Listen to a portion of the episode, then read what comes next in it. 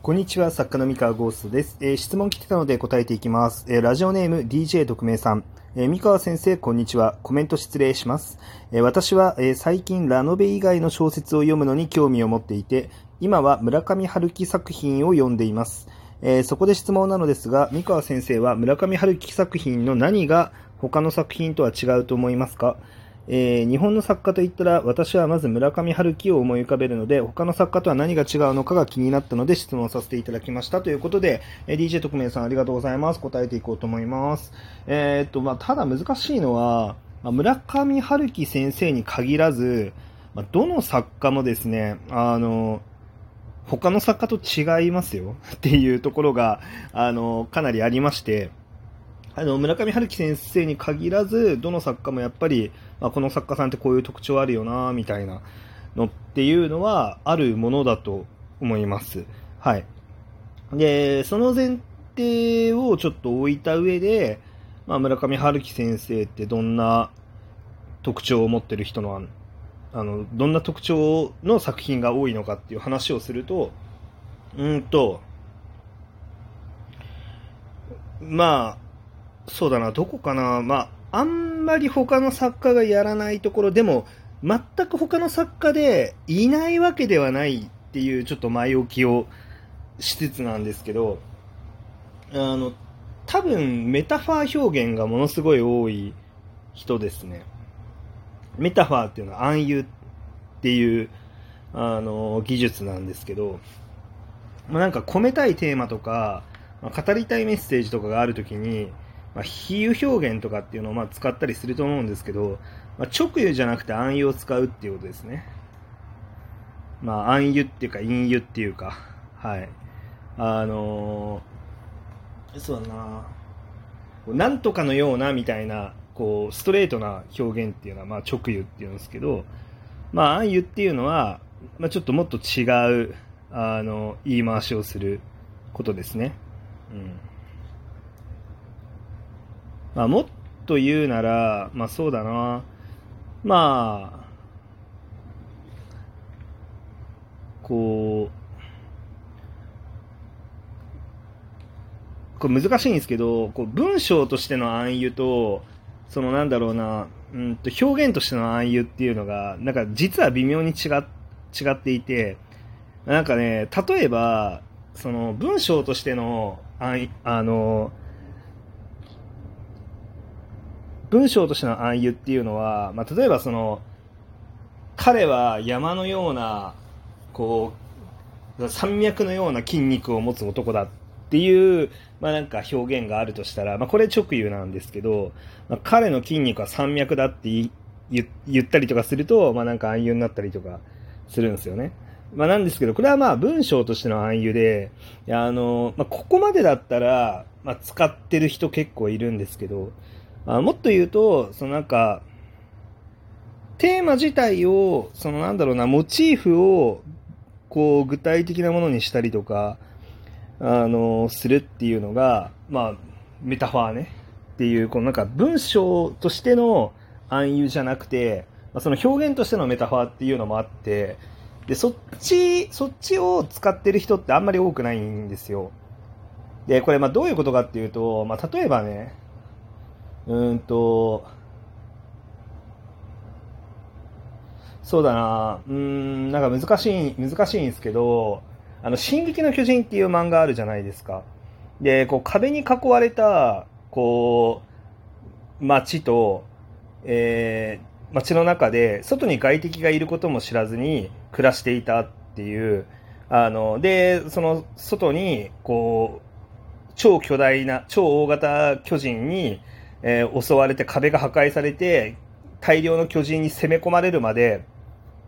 あのあ実はここは危険な世界だったんだっていうことを、まあ、僕たちは知らなかったっていうあの人々は知らんかったっていう、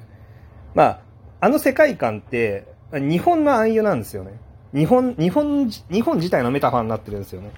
でっていうのをあのなんかそれを日本をリアルに描くんじゃなくてあえて世界を入れ替えてだけどあのこうなんだろうな、あなんか日本っぽいなっていう風になんか思ったりとかするわけじゃないですか。で、まあ、例えば、そうだな、まあ、あとは、みみんなが分かりやすいところで言うとあのこう女の子のこう体にこう剣をそう主人公がヒロインのこうなんか体に剣を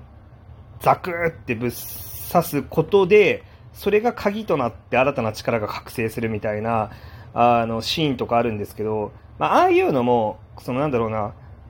まあ、ちょっと男女の関係性のメタファーだったりとか、やっぱするわけですよ。まあ、直接的にそういうキスとか、まあ、そういう行為っていうのを描いてないけれども、まあ、男女の密接なこう関係性を描くっていう、あの、なんだろうな、遠回しに描くみたいな。うん。まあ、そういうのがまあメタファーですね。うん。で、これが、実はあんまり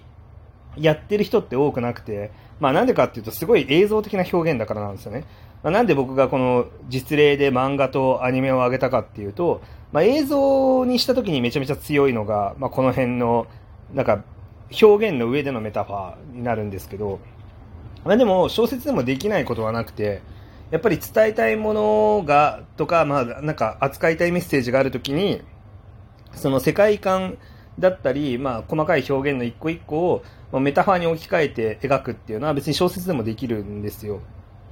で、そういうのはなんかすごい村上春樹先生は多いなっていうふうにまあ思います。多分他の作家さんと比べても。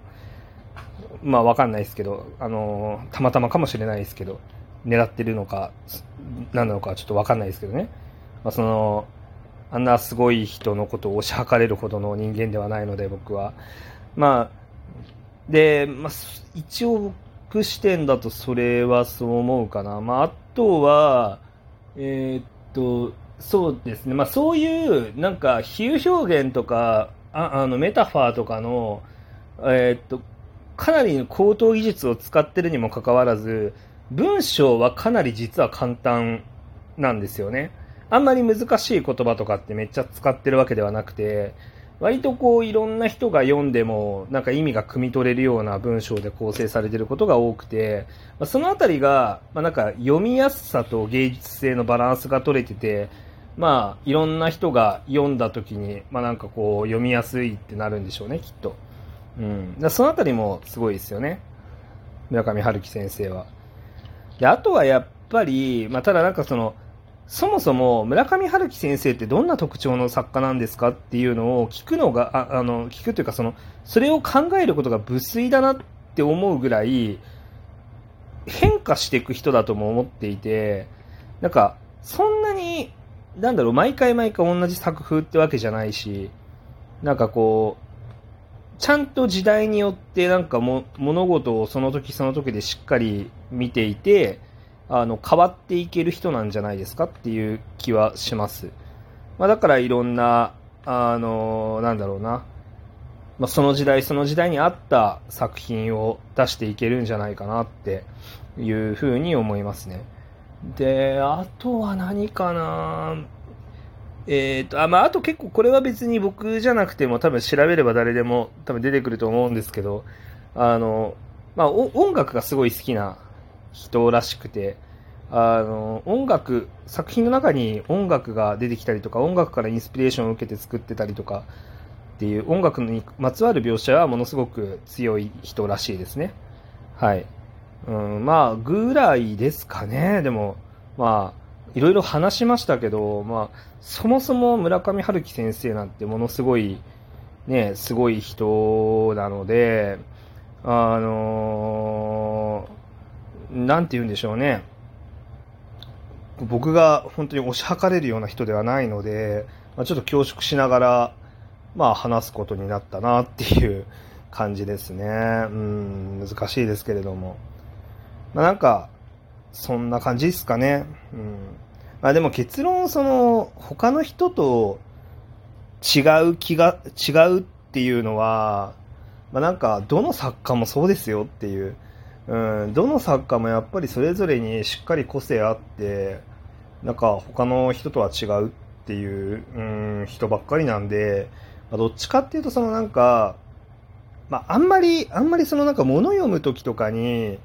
なんだろうな、まあ、この人はトップだとか、この人は一番だよねとか、めちゃめちゃ抜きに出てるよねとか、あんまそういうこと考えない方がいいと思うんですよね。で、この人が抜きん出てるから、じゃあこの人は他の人と何が違うんだろう。他の人はみんな均一だから抜きん出ることができてないんだよねっていう価値観で読んじゃうと、すごいもったいないというか、まあ、世の中にはみんなそれぞれ別のあの特徴を持った人がたくさんいて、いろんなものが世の中に存在していて、まあ、その中で大勢の人に支持されるものもあれば、えー、狭い範囲にだけ支持されてるとか、まあ、なんかいろんなものが存在するっていうのが、まあ、小説の世界だと思うので、まあ、なんかこう、抜きに出てる人だけを見て、じゃあそれが他の人と比べて、なんかどう違うのかとか、どう優れてるのかみたいな考え方をするんじゃなくて、あのそれぞれ一人一人がそもそもどういう特徴があって、えー、どういうあのなんだろうなどうどうなんかどう特別なんだろうみたいなことを一人一人に対して考えていく方が、まあ、楽しいと思いますけどね普通に。なんかそれがよ良い悪いじゃなくて。うん。すなんかまあだからそうですねまあもちろん村上春樹先生はすごいんですけれどもまあ別に村上春樹先生だけじゃなく本当にみんなそれぞれ、えー、他の作家と違いますよっていう、はい。そんな感じですかね。うん。はい。というわけで、えー、こんな感じでよろしいでしょうかという感じですね。まあ、えー、まあ、今みたいな話も全然お便り、えー、質問箱を受け付けてますので、こう何かある人は、まあ、遠慮なく送ってくださいませ。はい。というわけで今日の話は以上です。それでは。